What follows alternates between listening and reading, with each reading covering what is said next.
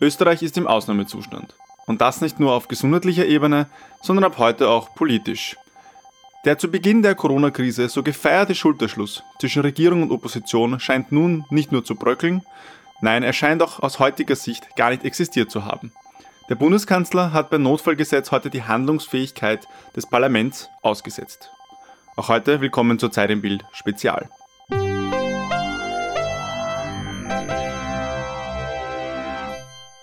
Die Opposition wütet, der Bundeskanzler schweigt. Dieses Bild hat sich heute im Parlament wohl den meisten Zuhörern geboten. Durch das neu beschlossene Notfallgesetz ist das Parlament de facto handlungsunfähig. Wie zu erwarten, kommt lautstarke und zornige Kritik aus der Opposition, aber auch von vielen verschiedenen Stimmen aus aller Welt. Österreich sei nun endgültig in eine Diktatur abgerutscht, heißt es von Politikwissenschaftlern der Universität Wien.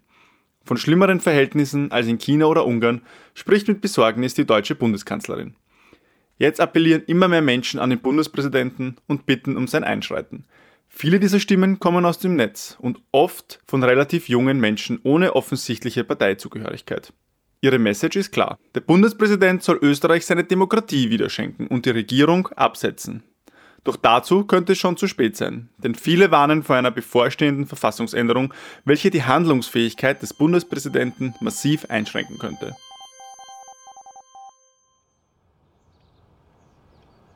Ein schmerzhaftes Stöhnen unterbricht das Zwitschern der Vögel, als sich Manfred auf der Couch in seinem Arbeitszimmer streckt. Selten hat er so ungemütlich geschlafen. Mit müden und einfallendem Gesicht steht er auf und dreht seinen Rücken. Leise knacken seine Gelenke und ein erleichtertes Ah kommt ihm über seine Lippen. Nach dieser Krise gönne ich mir wirklich das Fitnessstudio, verspricht er sich selbst. Er blickt aus dem Fenster und beobachtet die Vögel, die von einem Baum zum anderen fliegen und deren Federn in den Sonnenstrahlen glitzern. Er wäre auch gern so frei und unbekümmert. Früher war er mit Kathi immer Vögel beobachten. Sonntag war immer ihr Tag gewesen. Wie alt war sie da? Vier oder fünf Jahre? Sie waren stundenlang draußen gewesen. Und wenn er ehrlich ist, war ihre Beziehung damals am besten. Er muss schmunzeln, als er daran denkt, wie er mit ihr auf den Schultern sitzend durch den Wald gelaufen ist und Kathi davon geträumt hatte, sie könne fliegen. Aber seit dem Tod von Sibylle hat sich alles verändert.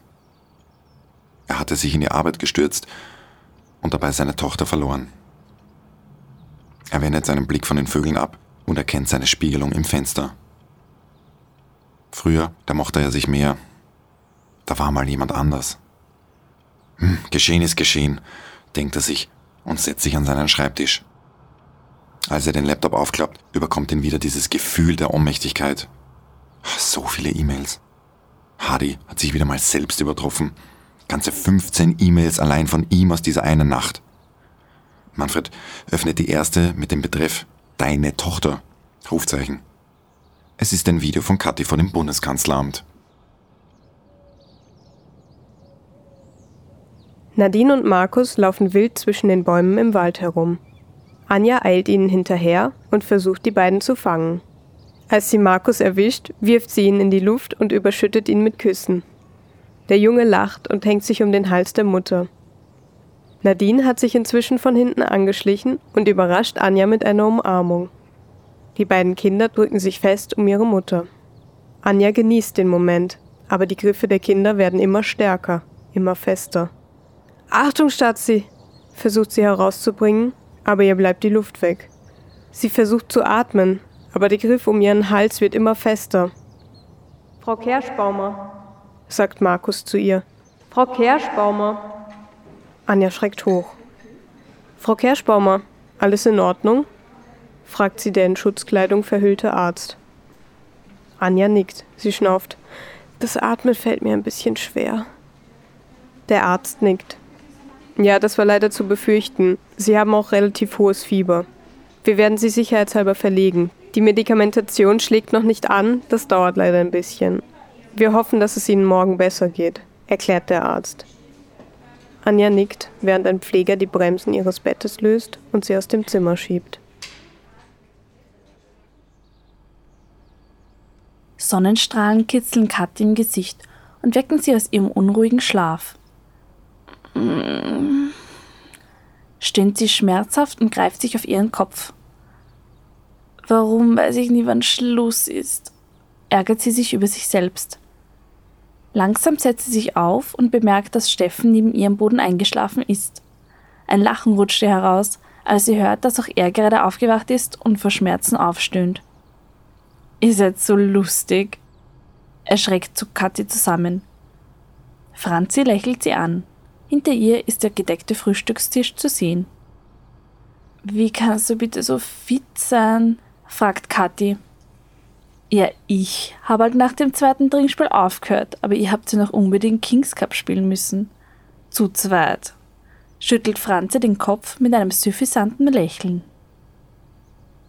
Aufstehen, Saufnase, wirft sie Steffen entgegen und tritt sachte mit ihrem Fuß gegen seine Hüfte. Aber von Steffen kommt nur ein undankbares Grunzen zurück. Also kein Frühstück für dich, alles klar, antwortet Franzi. Aber ich will, fleht Kathi sie an. Na gut, ausnahmsweise, weil du es wenigstens schaffst, aufzustehen, lacht Franzi ins Gesicht. Kathi wackelt zum Küchentisch und lässt sich auf einen Sessel fallen. Du solltest mal deine Mails checken, schlägt Franzi vor. Kathi ist aber schon in eine Semmel vertieft und ganz darauf konzentriert, den Eieraufstrich irgendwie auf eine der Hälften zu bekommen. Wieso? antwortet sie abwesend. Franzi hält Kathi ihr Smartphone entgegen. Kathis Augen weiten sich, als sie sieht, dass sie über 50 neue Mails hat. Sie schnappt Franzi das Handy aus der Hand und beginnt die Nachrichten zu überfliegen. Scheiße, Franzi, da sind Mails von den meisten Zeitungen dabei. Sie starrt ihre Freundin ungläubig an. Franzi kann ihre Freunde nicht mehr verbergen. Ja, dich kennt jeder. Über drei Millionen Menschen haben das Video vom Bundeskanzleramt gesehen. Sie setzt sich neben Katja und scrollt auf Facebook. Es sind tausende Kommentare und die meisten finden die Aktion super. Sie wechselt zu ihrem Twitter-Account. Ich hab's auch nochmal auf Twitter und Instagram hochgeladen. Da finden es die Leute noch besser. Manche meinen, du solltest Bundeskanzlerin werden. Kathi ist inzwischen erstarrt. Sowas hätte sie sich nie erwartet. Und das Beste ist, die Zeitungen wollen alle ein Interview mit dir. Da kannst du dem Kanzler mal ohne Polizei die Meinung sagen. Franzi strahlt Katja an. Aber ich kann das gar nicht, stammelt Katja verlegen hervor. Das ist doch egal. Die Leute finden es gut, was du sagst. Und du hast selbst gesagt, wer zuschaut, ist ein Mittäter. Kathi, du kannst das verändern. Du kannst dafür sorgen, dass die Menschen, denen es schlecht geht in Österreich, gehört werden. So eine Chance kriegt man nie wieder. Kathi ist mittlerweile ganz weiß geworden. Sie versucht ruhig zu atmen, alles fühlt sich wie ein Traum an. Plötzlich springt sie auf, hastet zur Spüle und übergibt sich. Als Kathi sich langsam wieder aufrichtet, sieht sie Franzis besorgten Blick. War das der Alkohol oder ist er das alles zu viel? Kathi schleppt sich wieder zurück zum Frühstückstisch. Ich glaube, das war der Alk. Aber Angst habe ich trotzdem.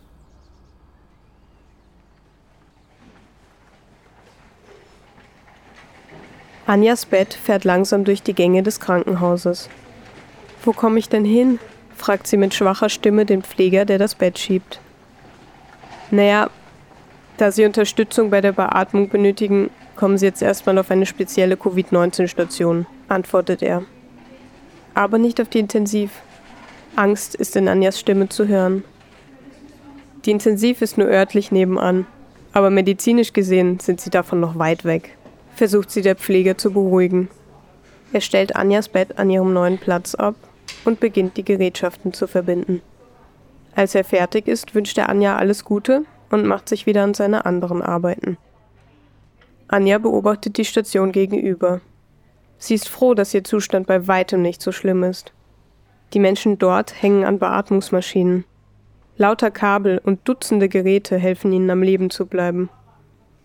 Als ein Alarm losgeht, kommt es zu Hektik gegenüber. Mehrere Ärzte und Schwestern versuchen eine ältere Dame am Leben zu erhalten. Dann erkennt Anja ihr Gesicht. Sie schluckt, kurz bleibt ihr der Atem weg. Dann rinnt ihr eine Träne über die Wange, als Ruhe um die Patientin eintritt.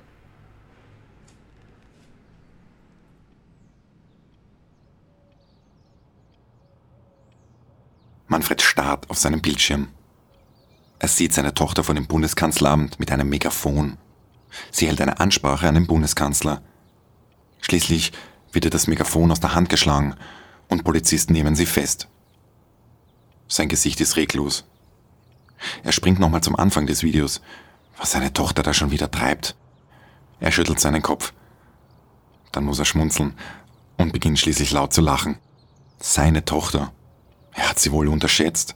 Sie ist wie ihre Mutter, denkt er sich fast schon ein bisschen stolz.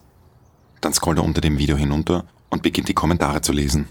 Die Zustimmung, die Kathi von der Bevölkerung findet, überrascht ihn selbst. Er überlegt kurz und dann tippt er selbst einen Kommentar. Noch einmal Korrektur lesen und dann schickt er seine Antwort auf das Video ins Internet. Eins muss ich erlassen. So viel Mut muss man mal haben. Er lächelt. Jetzt kann er seinen Stolz nicht mal mehr vor sich selbst verbergen. Das Klingeln des Telefons reißt ihn aus diesem kurzen Moment der Zufriedenheit. Tungbauer, antwortet er. Dr. Heimlich mein Name. Sind Sie der Sohn von Mariam Tugenbauer? Ähm, ja. Eine dunkle Vorahnung überkommt Manfred. Es tut mir sehr leid, Herr Tugenbauer, Ihnen das über Telefon mitteilen zu müssen. Aber Ihre Mutter ist heute Morgen an den Folgen ihrer Covid-19-Erkrankung verstorben. Mein herzliches Beileid.